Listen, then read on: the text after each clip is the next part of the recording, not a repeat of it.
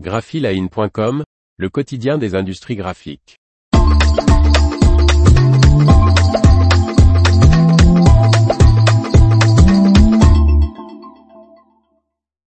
Jour férié, 2023, année à pont ou à viaduc À vous de voir. Martine Lauré. Chic. Avec les jours fériés 2023, les mois d'avril et de mai n'auront que 19 jours travaillés. La nouvelle année pointe le bout de son nez et avec elle se pose la sempiternelle question pour tous les salariés de l'Hexagone, quand tombent les jours fériés de cette QV 2023 Savoir que tout au long de l'année nous attendent quelques jours de farniente en plus de nos congés habituels est plus qu'agréable. Et pouvoir combiner les deux permet de faire ces fameux ponts ou carrément ces viaducs inespérés. Faire le pont date de Napoléon III. À l'époque, seuls les fonctionnaires pouvaient en bénéficier. Voici une définition parue dans le journal L'époque du 15 avril 1865.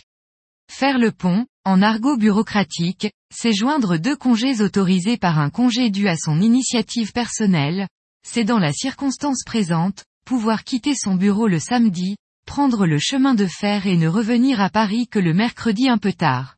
Faire le grand pont, c'est joindre un congé du dimanche à un congé du mercredi, mais on ne commence à faire le grand pont qu'à partir du grade de sous-chef. Les simples employés se contentent de petits ponts. 2023 s'annonce bien pour une année commençant et se terminant un dimanche. L'année compte 251 jours ouvrés contre 253 en 2022 et sur les 11 jours fériés habituels, 13 en réalité avec les dimanches de Pâques et de Pentecôte, 9 tombent entre le lundi et le vendredi. Quelle aubaine cette année 2023 en particulier sur les mois d'avril et de mai qui n'auront que 19 jours travaillés. Jour de l'an, dimanche 1er janvier 2023. Lundi de Pâques, lundi 10 avril. Fête du travail, lundi 1er mai.